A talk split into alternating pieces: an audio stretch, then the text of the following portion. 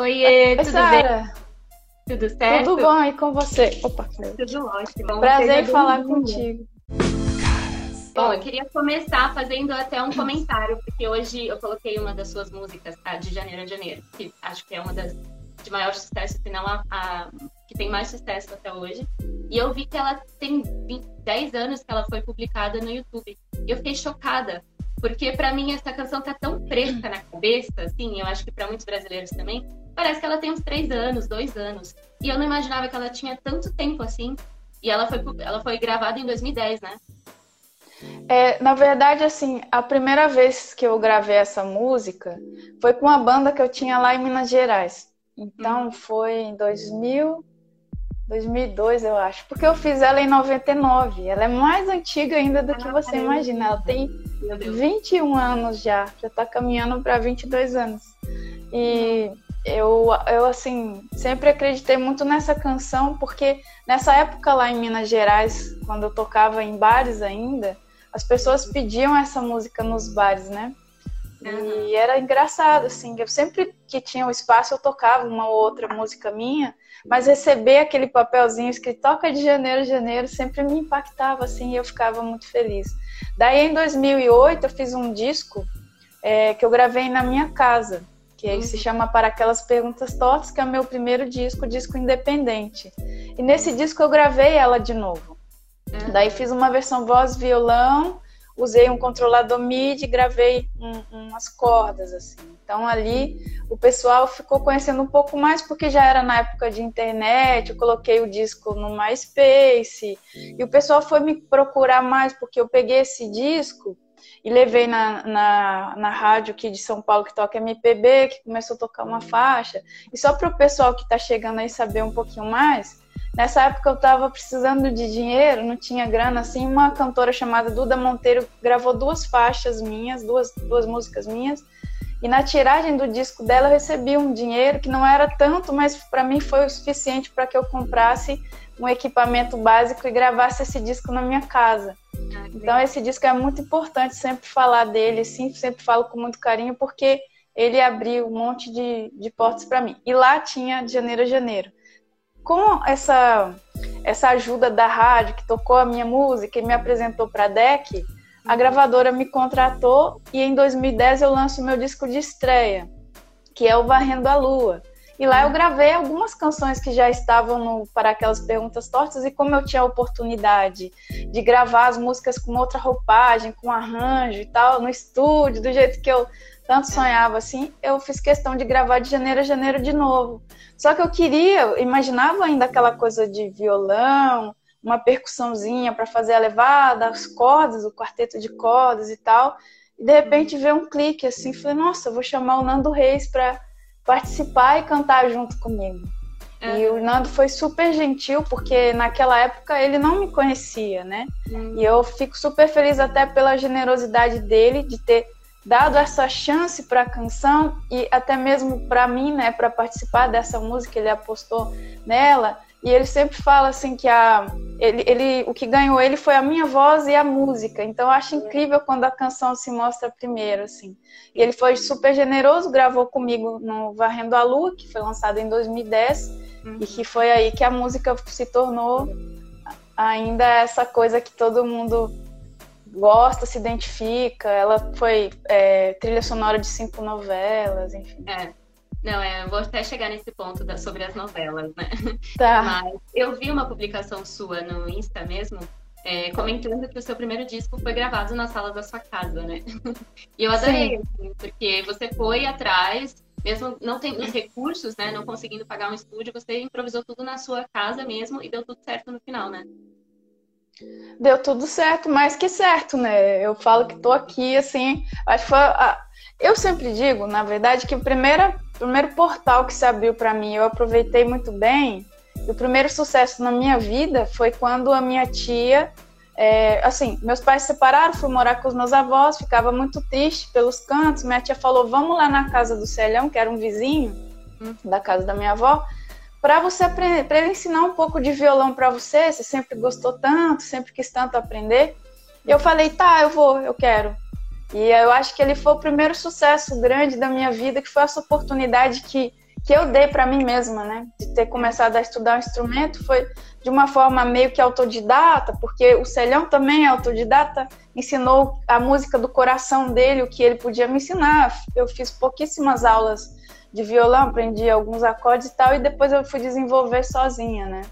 Então uhum. começou ali. E a segunda porta assim que se abriu esse portal que eu aproveitei muito bem foi quando eu decidi que eu era capaz de fazer sozinho o meu disco e que eu não, não ia ficar esperando a oportunidade de juntar um dinheiro, de ir pro estúdio, sendo que eu tinha as canções e estava muito aflita assim para mostrar ela para as pessoas. E me vi capaz realmente de fazer aquela gravação. Eu comprei é, uma placa de som, um, um microfone condensador, um controlador MIDI, fui aprender como e, e, saber qual programa de gravação eu poderia usar, eu não sabia, foi tudo do zero, assim. Uhum. Eu fui estudar melhor meu violão, e como eu não tinha dinheiro, tudo busquei na internet, assim, do jeito que eu sabia. Então, fui no YouTube procurar algumas aulas, pra, exercícios para fazer, e fui dar uma melhorada no meu violão. Fui aprender depois de gravar, fazer essas gravações, aprender como gravar, usar o programa, eu fui aprender como mixar, que eu não sabia que eu tinha que mixar o meu disco, como eu masterizava esse disco. Hum. Comprei guilhotina, impressora, tudo para fazer o encarte, mesa digitalizadora para desenhar esse encarte. Caramba. É, grampeador enorme assim para montar o encarte. Então eu fiz tudo e foi muito importante assim, provar para mim mesmo que tudo que a gente quiser a gente consegue, né? Só que a gente tem que buscar realmente, né? Ter foco e buscar muito. É, eu sei que em 2016, me, me corrija se eu estiver errada, você foi indicada ao Grammy. E aí eu queria te perguntar qual foi o momento mais especial da sua vida. Eu pensei, né, sobre o Grammy, mas se você quiser contar alguma outra experiência mais simples também. Tá. Essa do Grammy, essa indicação foi incrível. Quero repetir essa felicidade, porque foi realmente uma felicidade. E eu tinha feito esse disco todo com a minha sorte, que concorreu, né? E ele foi feito de uma forma assim que eu acreditava muito nele. As músicas que eu escolhi, o jeito que foi feito o arranjo. Eu fiz uma pré-produção dele toda na minha casa, onde eu gravei tudo e mandei pro, pro Rafael Ramos, que produziu o disco, né, junto comigo. E, e daí a gente foi reproduzir isso tudo lá no, no estúdio, eu escolhi fazer numa casa, então eu acreditei muito, coloquei o nome todo com a minha sorte, contei as letras, pensei na numerologia, e foi tudo assim, não, esse disco vai ser demais. E aí, de repente, ele começa com uma música na abertura da novela, que foi Minha Felicidade, primeira música com o tema de abertura. Hum. E de repente eu fico sabendo que eu tinha recebido a indicação de melhor álbum de música popular brasileira. E aquilo para mim foi assim, a cereja do bolo. E eu fiquei realmente muito, muito feliz, muito grata. Assim, é como se falasse, nossa, tudo valeu a pena. Sempre falo isso, porque para mim sempre é, vale muito, sempre tudo vale quando, a partir do momento que você se realiza e fica feliz, mas assim, tô, tô no caminho, é isso mesmo e tá tudo certo. Mas o momento mais feliz mesmo da minha vida, eu confesso para você, que foi quando a gravadora parou para ouvir meu disco e me contratou, porque eu acho que é o primeiro passo assim que várias pessoas, eu falo isso até antes, porque hoje você consegue articular mais as coisas, gravar em casa, que eu fiz em 2008, ainda era tudo mais difícil, né? Os equipamentos mais caros e as pessoas não tinham muito essa coragem também. Mas hoje em dia você consegue mais é, fazer a tua carreira e conseguir fazer todas as coisas, videoclipe, enfim, fazer tudo é, sem a gravadora. Mas a gravadora te facilita muito e naquela época, inclusive, ainda mais eu que estava assim totalmente sem dinheiro, né? Então, uhum. quando a rádio falou, a gravadora é, ouviu o seu disco, eles vão ligar para você, eu passei o seu telefone e tal. E eu pensei, aconteça o que acontecer, eu já estou muito feliz. Para mim já estava tudo certo, assim, sabe? Então uhum. foi o, o, momento mais feliz, assim, que era como se finalmente alguém me escutasse, parasse para me ouvir, porque eu vivi muito esse sonho sozinha, né? Eu construí tudo até chegar aqui, até chegar em 2018, porque a partir de 2018, quando, como eu, eu monto meu escritório e a Marina vem trabalhar comigo, a gente faz tudo sozinha. Ah, sozinha, a gente faz tudo junto. Mas antes dessa data, desde os 11 anos de idade até o momento que eu levo o disco na rádio e faço até 2018 ali, eu fiz tudo sozinha, eu sonhei sozinha. E, e às vezes não tinha com quem dividir esse sonho, e às vezes ninguém me entendia, e às vezes queria fazer alguma coisa, a pessoa não entendia e tal. E hoje não, hoje a gente tem feito tudo junto, mas como até aquele dia de 2009, que foi que a gravadora conversou comigo, assim, era tudo um sonho dentro da minha cabeça e que finalmente falar assim, nossa, alguém me entendeu, finalmente. E foi muito feliz para mim. Eu imagino, porque o início da carreira, acho que tudo é muito marcante, né? Sempre a primeira vez de tudo. Eu nem imagino também como você reagiu quando você recebeu a notícia do Grammy, né?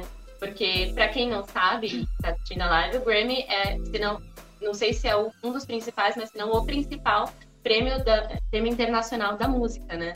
Então, acho muito maravilhoso. Como, como você reagiu? Você chorou? Você pulou? Quem que te deu a notícia? Chorei. Chorei. A, a, notícia foi dada de uma, de uma forma muito ruim, assim, na verdade, que eu acho que merecia um pouco mais de carinho.